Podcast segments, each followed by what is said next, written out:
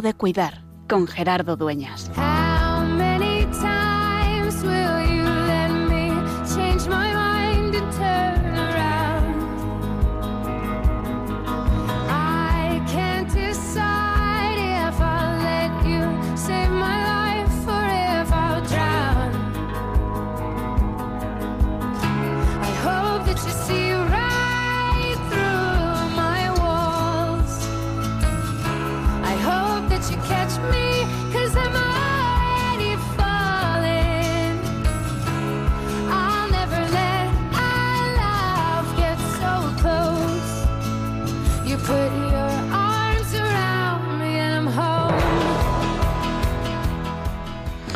Mes de mayo, mes de María, mes de acompañar, el mes también en el que culmina la campaña del enfermo que se celebra en España desde el 11 de febrero, la Jornada Mundial del Enfermo, hasta el domingo sexto de Pascua, que será el próximo 22 de mayo, y mes de acompañar en el sufrimiento, como dice la campaña del enfermo. Y nosotros queremos acompañar también desde la radio, acompañarte a ti que nos estás escuchando en este momento desde el hospital, desde la residencia de mayores, Vamos a saludar, como hacemos siempre, María Victoria, que dice, ceno rápido para ir corriendo, de todas las personas que nos eh, escucháis en el coche, en casa, después con el podcast, es descubrirnos que es Dios quien nos acompaña y que la radio de María, María siempre pendiente de los demás, como en las bodas de Caná, como en el pie de la cruz, María que nos consuela, que nos acompaña y que nos llena de esperanza. Y para eso es lo que estamos celebrando en este mes de mayo y en esta campaña que le llamamos la maratón hasta el próximo viernes, esta campaña especial para poder seguir acompañando, para poder seguir acompañando también en el sufrimiento a quien sufre la enfermedad y para recordarnos, como hacemos cada semana, que es, que es siempre, que es en mes de mayo, que es en la maratón, tiempo de cuidar.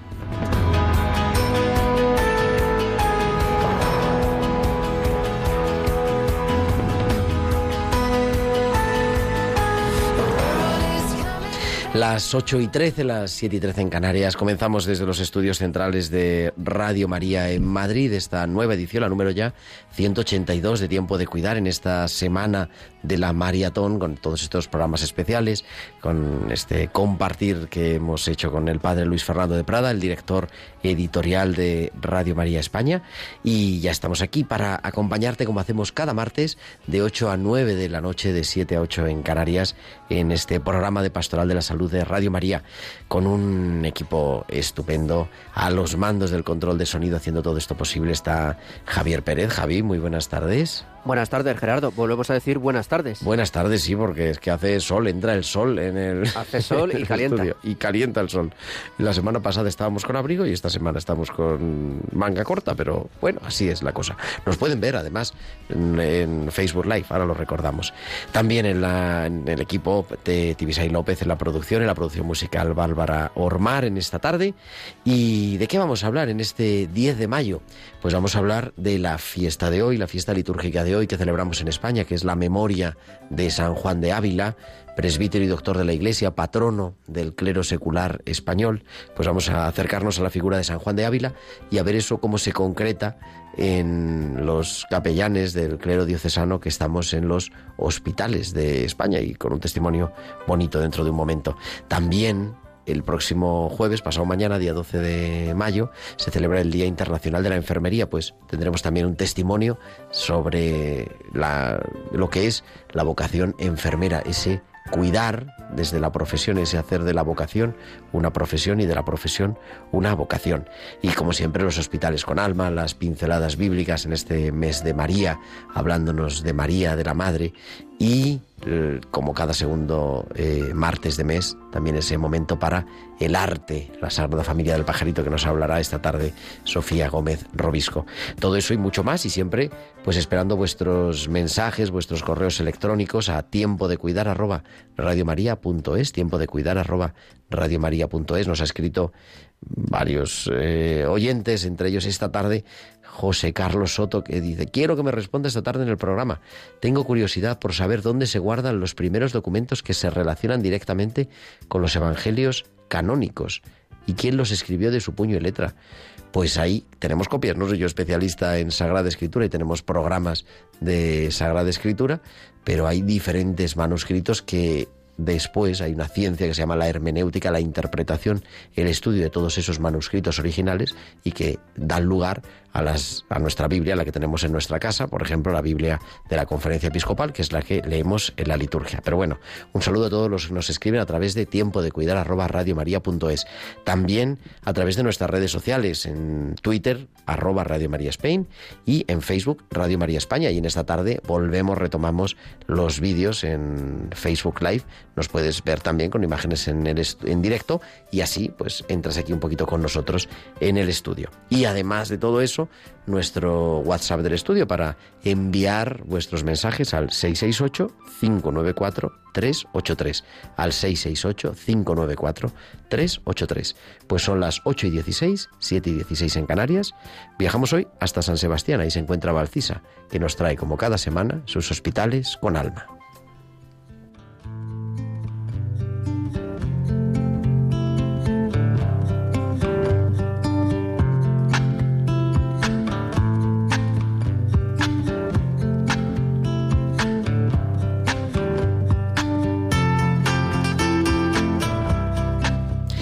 Siempre le agradecemos a Valcisa compartirnos sus hospitales con alma. Muy buenas tardes. Buenas tardes Gerardo y buenas tardes también a todos los oyentes. La educación. Se dice que la persona que nos pone más trabas en la vida somos nosotros mismos. Y es que no nos damos cuenta de las dificultades que nos ponemos empezando con mínimos gestos de educación. Eran las 7 de la tarde. Teníamos una urgencia que operar el paciente se estaba empezando a poner malito, por lo que me lavé y me vestí con la bata al esperar tener que empezar a operar. Hablé con el celador para pedirle ayuda y al poco tiempo entró el anestesista diciéndole al celador que fuera al otro quirófano para hacer el traslado de otro paciente. El celador le miró y siguió haciéndome caso. Ya veo que es más importante poner un arco. Increíble, me decía a mí. No es eso, Unai. Tengo la respuesta.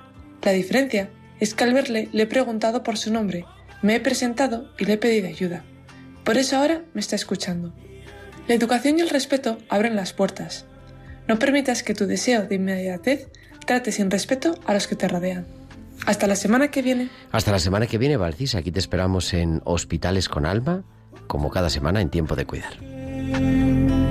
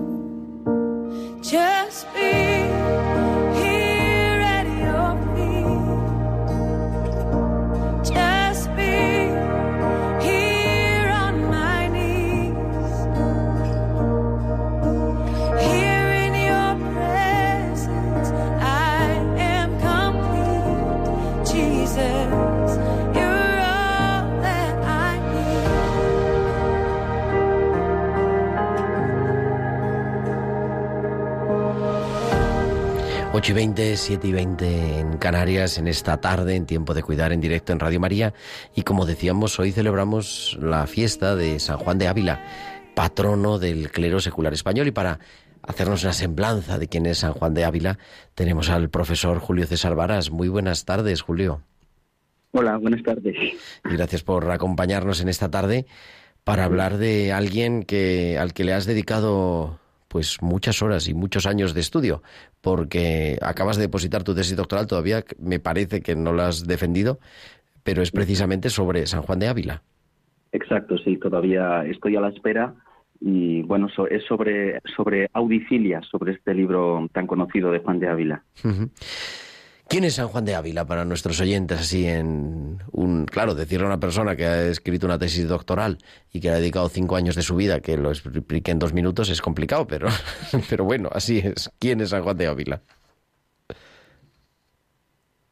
Pues debe ser tan complicado que hemos perdido la comunicación con Julio.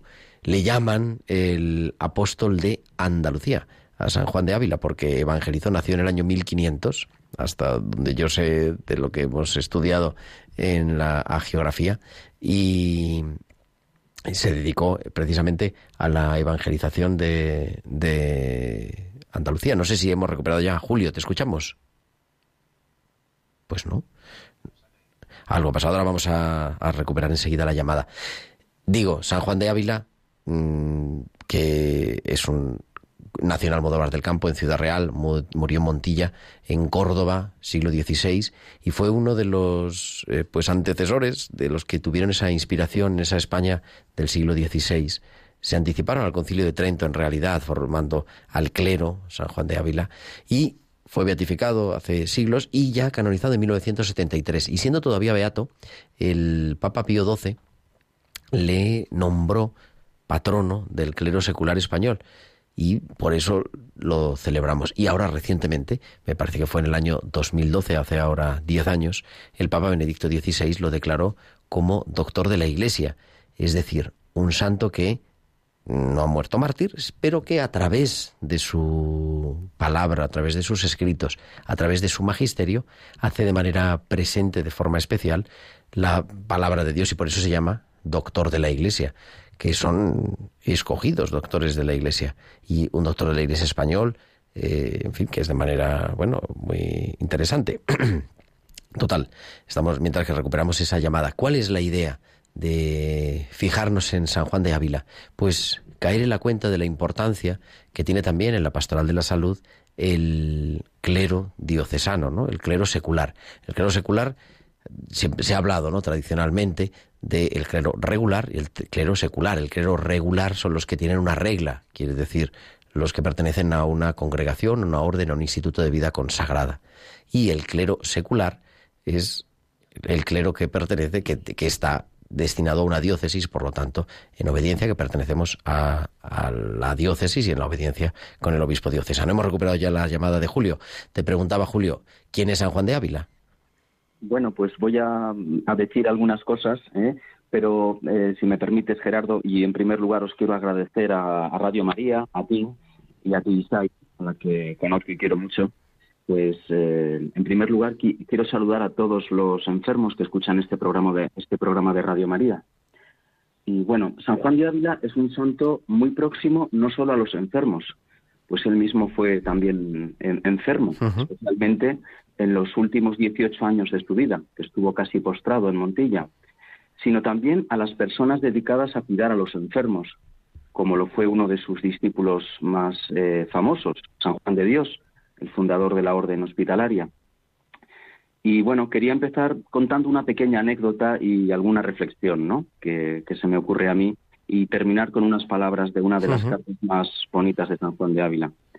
Eh, cuentan sus biógrafos que en Córdoba Juan de Ávila vivió en el hospital de San Bartolomeo de las Bubas y con la ayuda de algunos laicos, como Alonso de Molina y Teresa de Narváez, se dedicaba a atender material y espiritualmente a los enfermos más pobres. Años después continuará con esta misma labor, pero intentando ahora paliar las enfermedades espirituales a través de la predicación, la escritura o la fundación de colegios especialmente para niños abandonados los niños de la doctrina o doctrinos, como se llamaban en el siglo XVI. Juan de Ávila es un santo del siglo XVI, pero todavía hoy muy desconocido. Muchos todavía lo, confunden con San Juan de la Cruz, 42 años más joven. y no terminan de situarlo en un siglo en el que han vivido muchos santos populares de la Iglesia Católica.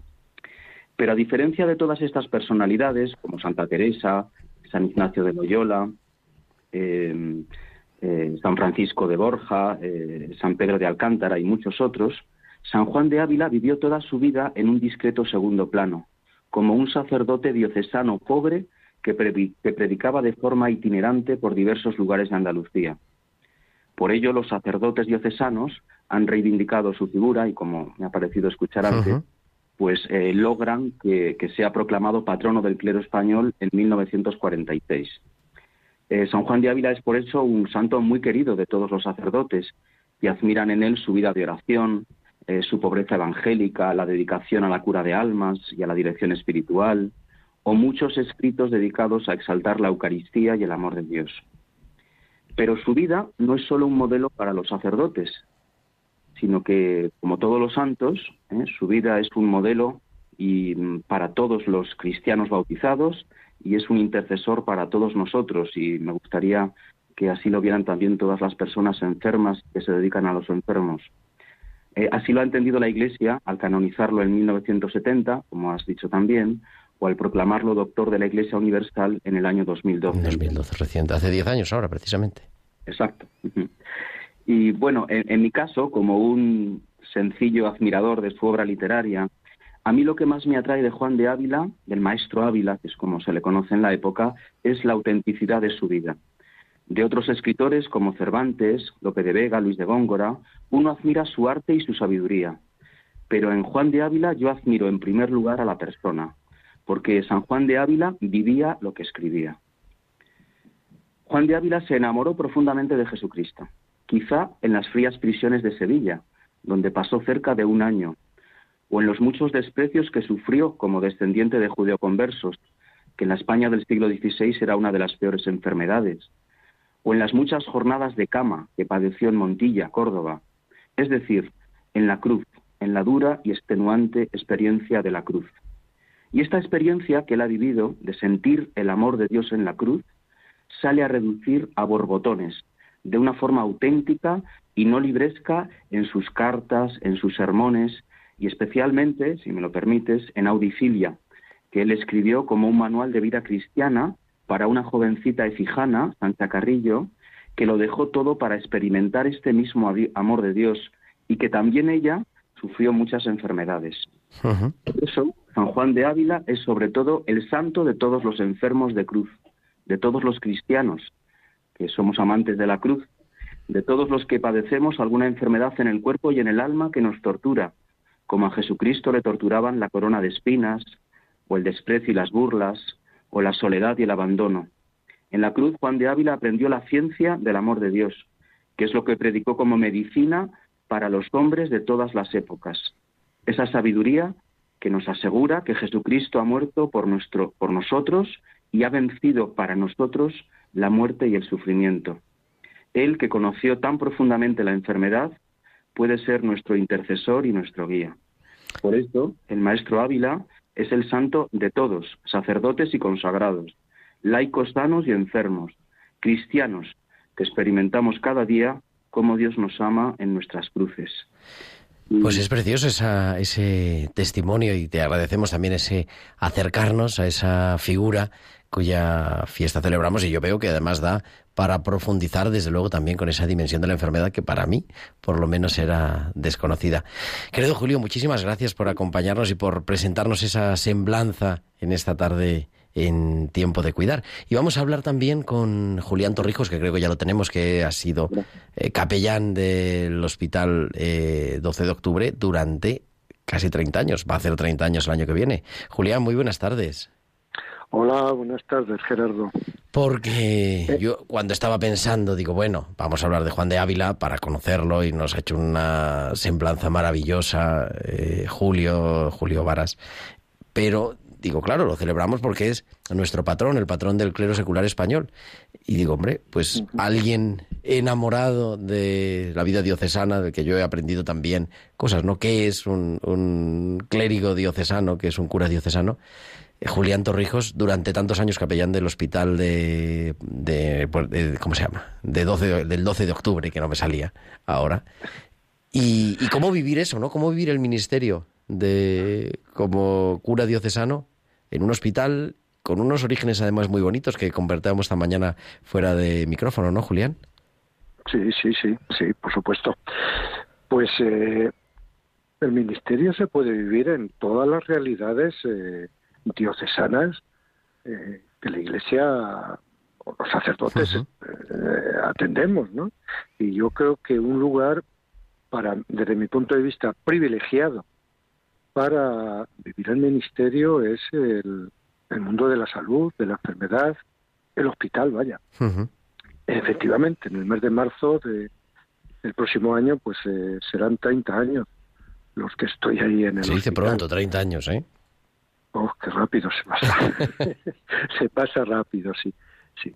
Y, y bueno, pues la verdad es que estaré agradecido toda mi vida, ¿no? Cada día para mí es es eh, un dar gracias a Dios pues por el encuentro y por el servicio y por, el- por los enfermos. Ojalá no tuviésemos que, que atenderlos porque no tendríamos enfermos, estaría todo el mundo con salud, pero la vida del ser humano pues es salud y es enfermedad y entonces pues bueno la iglesia tiene que estar ahí ¿no? ¿Cómo llegas al hospital?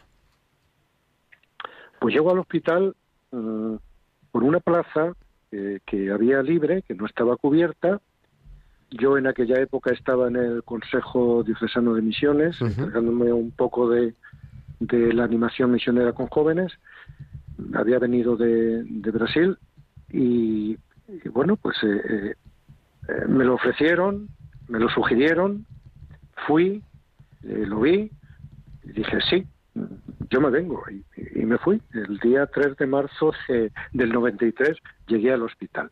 3 del 3 del Eh, 93. 3 el 3 del 93 Eh, aquí en España la verdad es que yo había ejercido bastante poco el ministerio. Apenas con seis años yo me fui me fui con la OXA a través Con de la 6 años de cura, no con 6 años de edad. seis, seis años de ministerio, sí. A Brasil me incorporé a un equipo que la diócesis de Madrid tenía en aquella época allí, en la diócesis de Nueva Friburgo. Y bueno, pues eh, rememorando un poco, yo creo que fue, fue allí donde yo descubrí la, la pastoral de la salud, la pastoral de enfermos. Ujú. Eh, teníamos eh, muchísimas comunidades que atender, eh, mu- muchísimos grupos, muchísimos poblados, muchísimos y bueno, pues eh, muchísimos enfermos. Como tenía otra parroquia en la ciudad y en esa ciudad, Macaé, eh, había un hospitalillo, pues me pasaba por el hospital, pasaba por el hospital acompañado por unas religiosas que en la otra, en esta parroquia de Macaé de la ciudad me ayudaban y allí fue pues un descubrimiento ¿eh? del mundo de la enfermedad, de la salud, hospitalario, nada que ver, por supuesto, aquel hospitalillo con los hospitales que tenemos aquí, como, Claro, como claro. podéis comprender, pero ah, fue un descubrimiento, ¿no? Lo gratificante que a mí me resultaba, ¿no? La visita al hospital, la visita a los enfermos y, y bueno, pues eso se quedó ahí y en cuanto tuve oportunidad, ya viendo que me quedaba aquí ya en la diócesis, que no volvía otra vez para Brasil, pues eh, me fui al 12 de octubre. Había, había una plaza y había que, que ocuparla, me ofrecí y desde entonces pues ahí estoy. Estos meses hablábamos porque has... eh, bueno, hay unas cosillas, unas reparaciones internas que había que Sí. hacer y me decías, oye, es que se echa de menos el hospital. Sí, realmente, se echa mucho de menos. Eh, cuando no lo tienes, cuando no, cuando no puedes, entonces se echa muchísimo de menos. Se echa de menos eh, eh, el patear los pasillos, la visita a las habitaciones, el personal del hospital, personal del hospital además que, que, que tanto nos habían ayudado y Claro. Con todo lo que veníamos viviendo, ¿no? Y además de la pandemia, de, claro. de la pandemia y todo esto se echa de menos, mucho, mucho, mucho de menos. ¿eh?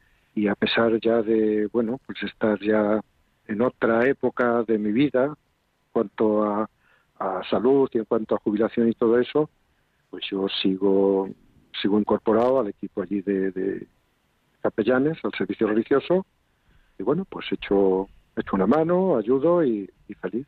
Feliz, encantado. Oye, entonces la gente, así ya práctico nos despedimos porque vamos fatal de tiempo, pero Sí. la gente que tenga un enfermo en el hospital, que avisen al capellán ya cuando esté muriendo, o cómo es que hay que hacer. Es una ironía. a veces, a veces ocurre, Gerardo, a veces ocurre. Bueno, claro, ¿eh? que avisen cuando quieran, pero que no pasa nada, que no molestan. Es que hay gente que dice, ay, es que yo no quería molestar. Y yo digo, no, no, hombre, si para eso estamos, ¿no? Para eso estamos. No se, no se molesta en absoluto. Es más, nosotros tenemos el hospital un poco dividido entre todos por, por plantas, por servicios, precisamente para hacernos más presentes, más para, para que, que nos vean, ¿no? Y eh, lo lógico es que el enfermo creyente, practicante o la familia, cuando llegue al hospital y, y lo ingresen, pues que, que nos llame a través de la enfermería eh, para que, porque a veces es- sí que podemos visitar a todos, pero a veces no podemos, claro. Claro. Depende un poco de, mm, pues para que pueda seguir su vida religiosa espiritual en el hospital, como lo ha vivido en casa, lo está viviendo en la parroquia, o tal vez eh, de una manera un poco más intensa, ¿no? Porque eh, cuando el, el ser humano está enfermo, poco se le, se le rompe todo y se le cambia todo, ¿no?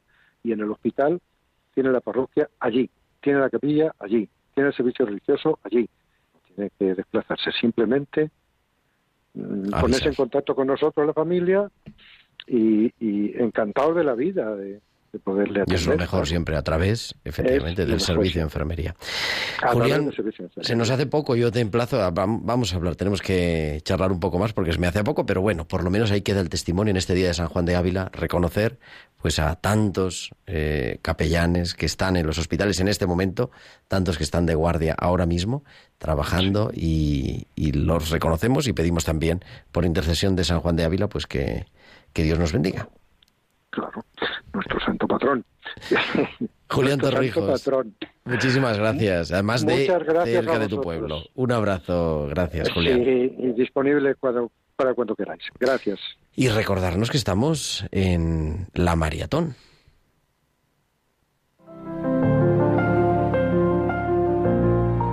No tienen vino, dijo María a Jesús al detectar la necesidad en las bodas de Caná. De la misma manera, la Virgen ve hoy dónde falta el vino del Evangelio de su Hijo o dónde no se ha servido todavía.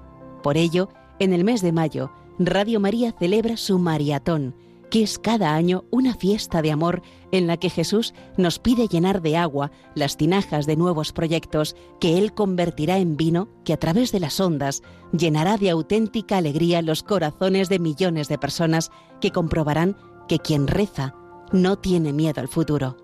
¡Qué privilegio! Recoger dones para que el Señor pueda hacer milagros.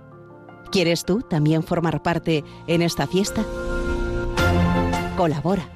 Puedes hacerlo sin moverte de casa con una simple llamada al 91 822 8010 o a través de nuestra página web www.radiomaria.es, donde verás los números de cuenta a donde podrás realizar una transferencia bancaria o a través de pasarela de pago con tarjeta. Además, tenemos disponible el método de pago Bizum. Y si quieres que tu donativo desgrabe, no olvides indicar tus datos personales, incluido tu NIF. Recuerda, quien reza no tiene miedo al futuro. Radio María. Pues recordar en esta maratón 91 822 8010 para vuestros donativos que nos ayudan a estar presentes no solo en España, sino también en Nicaragua, en Ruanda y este año también en el Líbano. Y ahora nos metemos con nuestra sección C de arte que nos trae la Sagrada Familia del Pajarito, Sofía Gómez Robisco.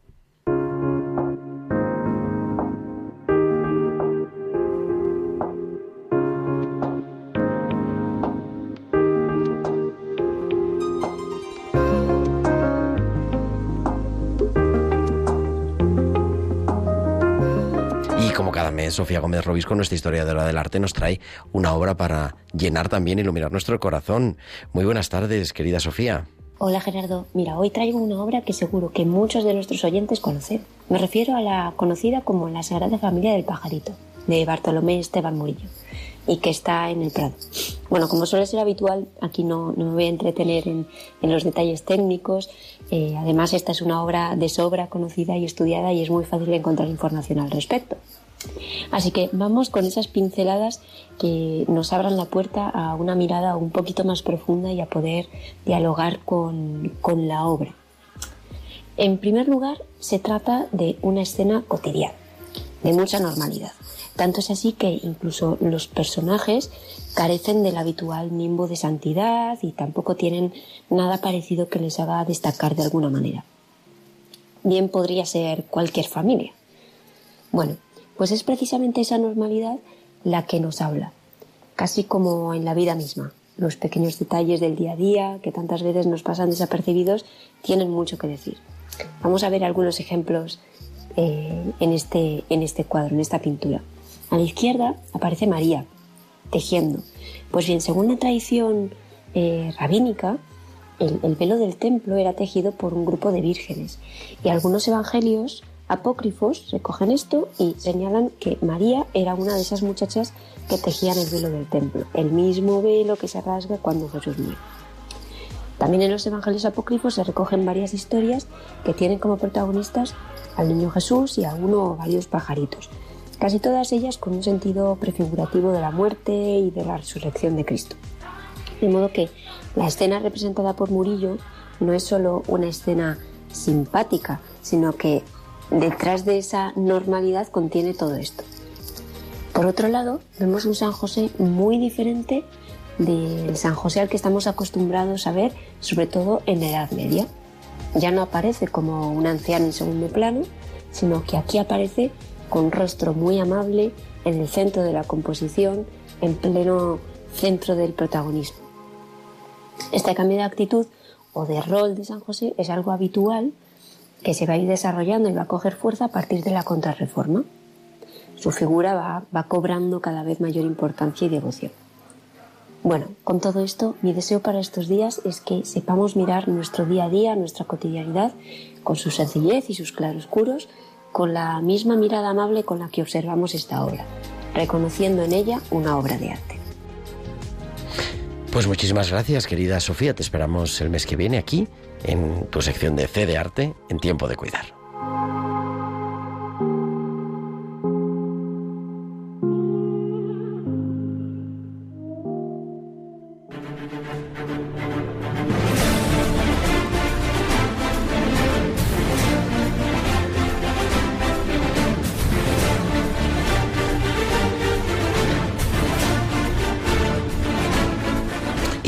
Las 8.43, las 7.43 de la tarde en Canarias. Seguimos en directo en Tiempo de Cuidar, en Tiempo de Tertulia y para celebrar que pasado mañana es el Día Mundial de la Enfermería. Y para eso vamos a hablar con dos enfermeras. Isabel de Miguel, muy buenas tardes. Buenas tardes, Gerardo. Qué alegría. Qué Bienvenida, que hace mucho tiempo, hace una pandemia que no hablamos en la radio, yo creo. Es casi, verdad, casi. Bueno, algún día he hecho por ahí alguna llamadita que ya he, atendido, con muchísimo gusto, ya lo sabes. Y también tenemos a Paula Cabas, que es estudiante de enfermería. Muy buenas tardes, eh, Paula. Hola, buenas tardes, Gerardo. Nada, muchísimas gracias a los dos. Vamos volando porque, en fin, estamos con la maratón y es importante recordar esto, pero no quería dejar de recordar, celebrar, ¿no? Este día que vamos a vivir todos el próximo 12 de mayo, que, bueno, que nos habla de la importancia de la enfermería. Isabel, tú eres enfermera ya de hace una temporada, ¿no? Pues sí, ya una temporada un poco larga, sí, efectivamente, hace muchos años. Casi estoy a punto de entrar en otra época de mi vida, como ha dicho el capellán de antes, y sí, ya llevo unos cuantos años, sí. ¿Y por qué enfermera? Pues mira, Gerardo, yo creo que en alguna ocasión yo he hablado incluso en la radio con vosotros y a ti te lo he dicho muchas veces, lo mío ha sido vocación pura y dura, pero desde muy pequeña, ¿eh?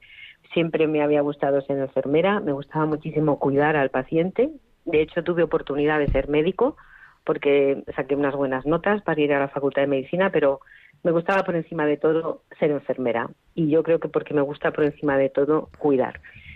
Y entonces, pues bueno, pues, pues aquí estoy, aquí estoy ya a punto ya de llegar a la época, pues no sé si más la dorada de la enfermería ya profesionalmente. ¿Qué has hecho? ¿Qué te has dedicado en estos años de ejercicio profesional?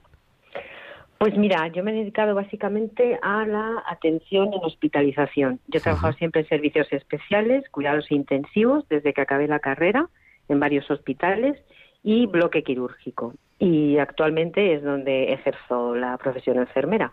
Soy enfermera del quirófano de bueno, pues del Hospital Severo Ochoa, lo puedo decir, en Leganés, y trabajo en el quirófano de trauma, que es un quirófano muy duro, pero con unos pacientes muy especiales, porque la mayoría son pues ancianos, y bueno, pues me gusta lo que hago, me gusta mi trabajo, aunque es cansado con mis guardias, con mis turnos y, en fin, sigo la vida normal de una enfermera de hospitalización. ¿Y Paula, por qué enfermera? Pues yo un poco como, como mi compañera, ¿no? Desde muy pequeña siempre he tenido la vocación de, de enfermera, aunque también, por un lado, también pienso que es una herencia que me dejó mi abuelo Pepe, que fue practicante cuando no tuve la suerte de conocerle, pero yo creo que fue una herencia que me dejó porque nadie en mi familia se dedica a la rama sanitaria y me vino la vocación desde muy pequeña.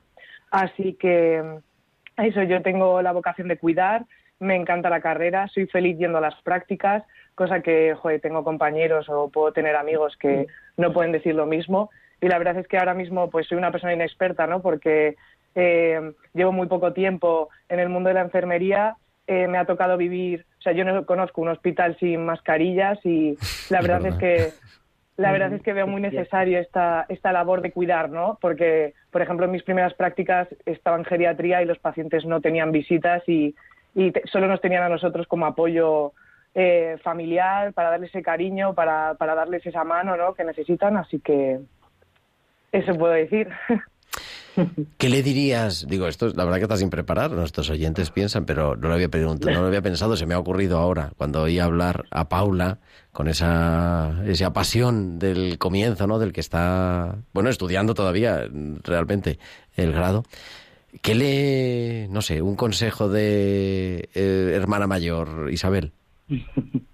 Bueno, pues mira, yo le diría que eh, no se olvide nunca de seguir cuidando con cariño y con amor, con mucha profesionalidad, porque las enfermeras ya somos unas profesionales auténticas, con una parte científica muy importante en la carrera, pero que no olvidemos nunca esa parte humana, que se aprende en la escuela de enfermeras, ahora en las facultades de enfermería, y que no se debe nunca olvidar que siempre que haya una, eh, un enfermo que cuidar, tiene que haber una enfermera. Allí es donde tenemos que estar. Que se note, que se note que estamos las enfermeras, que se note que existimos, que no se vulgarice la profesión de enfermería, por favor. Pidamos al Señor y a la Virgen que surjan muchas vocaciones enfermeras y sobre todo que sigamos cuidando, cuidando desde el cariño y desde el amor, que es que eso hace muchísimo más casi que los cuidados médicos. ¿Cómo te... Paula, Paula, adelante. Sí, estoy totalmente de acuerdo. O sea, yo tuve una tutora de prácticas que me lo dijo claramente. Me dijo, para ser enfermera tienes que tener manos, cabeza y corazón. O sea, es lo más importante, porque es que puedes ser muy buena realizando técnicas, pinchando, siendo buen instrumentista, pero como no tengas esa vocación, ese corazón de querer cuidar, me parece lo más importante, más que cualquier otra cosa. Sí, estoy totalmente de acuerdo.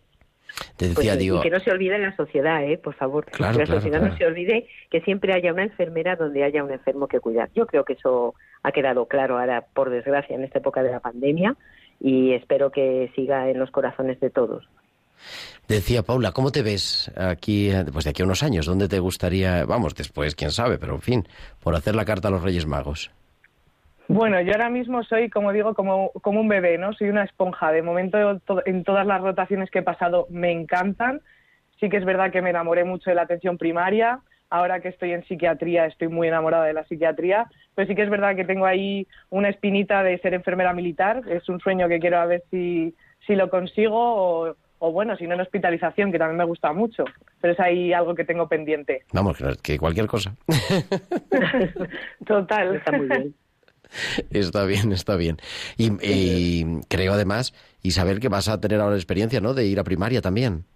Pues sí, yo ya estoy en otra época de la vida, ya te digo, como ha comentado el capellán de antes, y bueno, sí, parece ser que, que voy a ir a primaria después del verano para mí va a ser también una experiencia súper nueva, o sea que voy a ser bebé, como ha dicho Paula, porque en esta faceta de la enfermería pues nunca he trabajado, pero bueno, pues la cogeré con la misma ilusión y con el mismo cariño y bueno, pues tendría que aprender muchísimas cosas buenas, que no viene mal, ¿no? Al final del camino profesional, pues tener ilusión por aprender algo diferente.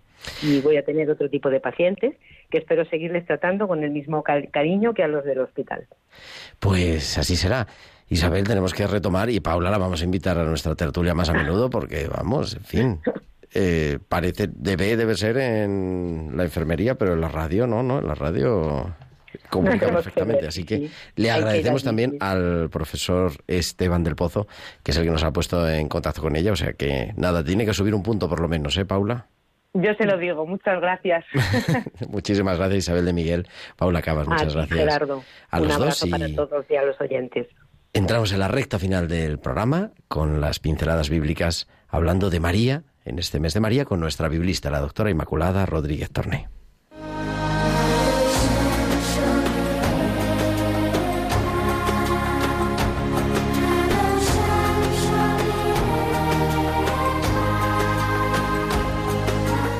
Y ya tenemos, como digo, como cada semana, a Ima que nos trae sus pinceladas bíblicas. Hola Ima.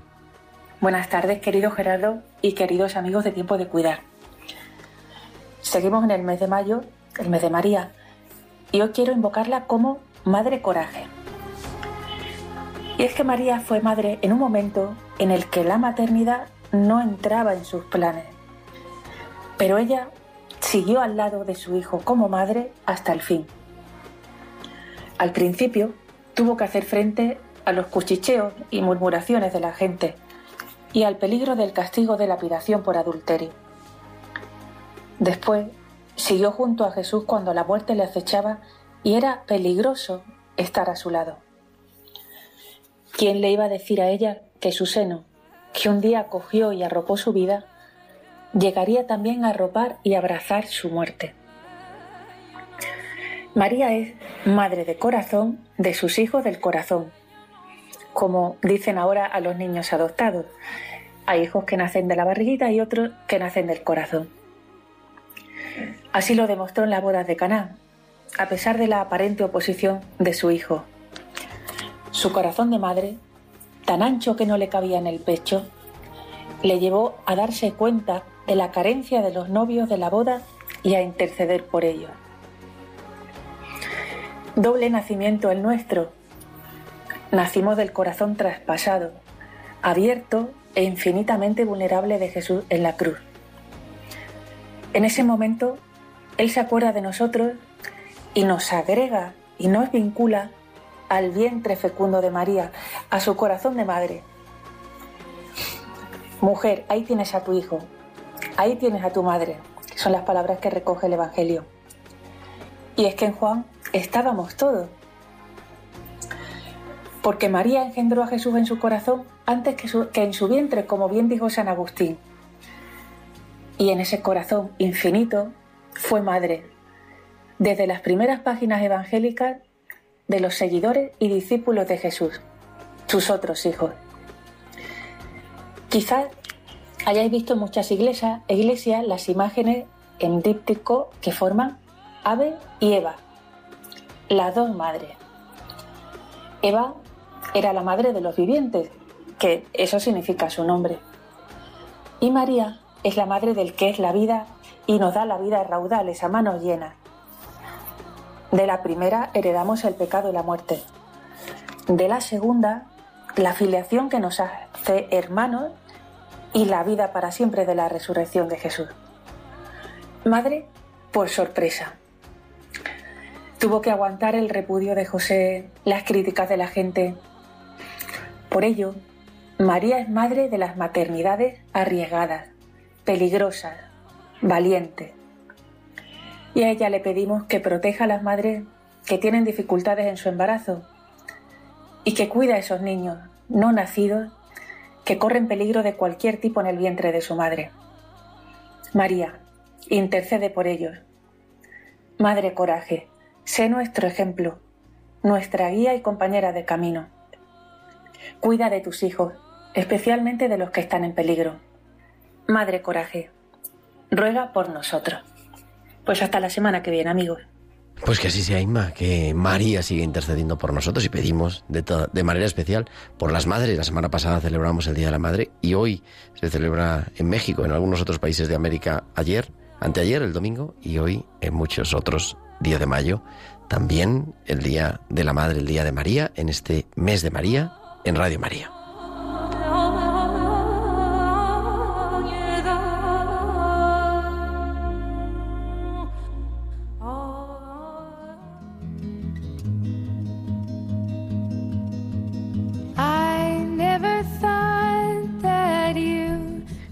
Así a la recta final, al final de nuestro programa. Son ya las 9 menos 5, las 8 menos 5 en Canarias.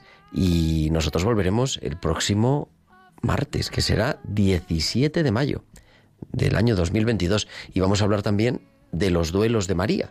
Vamos a, hemos dedicado los programas del mes de abril a los duelos de Jesús, pues ahora mm, vamos a retomar también con el Padre Mateo los duelos de María, cómo María vivió el duelo, cómo asumió sus duelos, entre ellos, evidentemente, el duelo principal, el duelo de la muerte de su hijo, pero no solo, cómo acompañó María el duelo.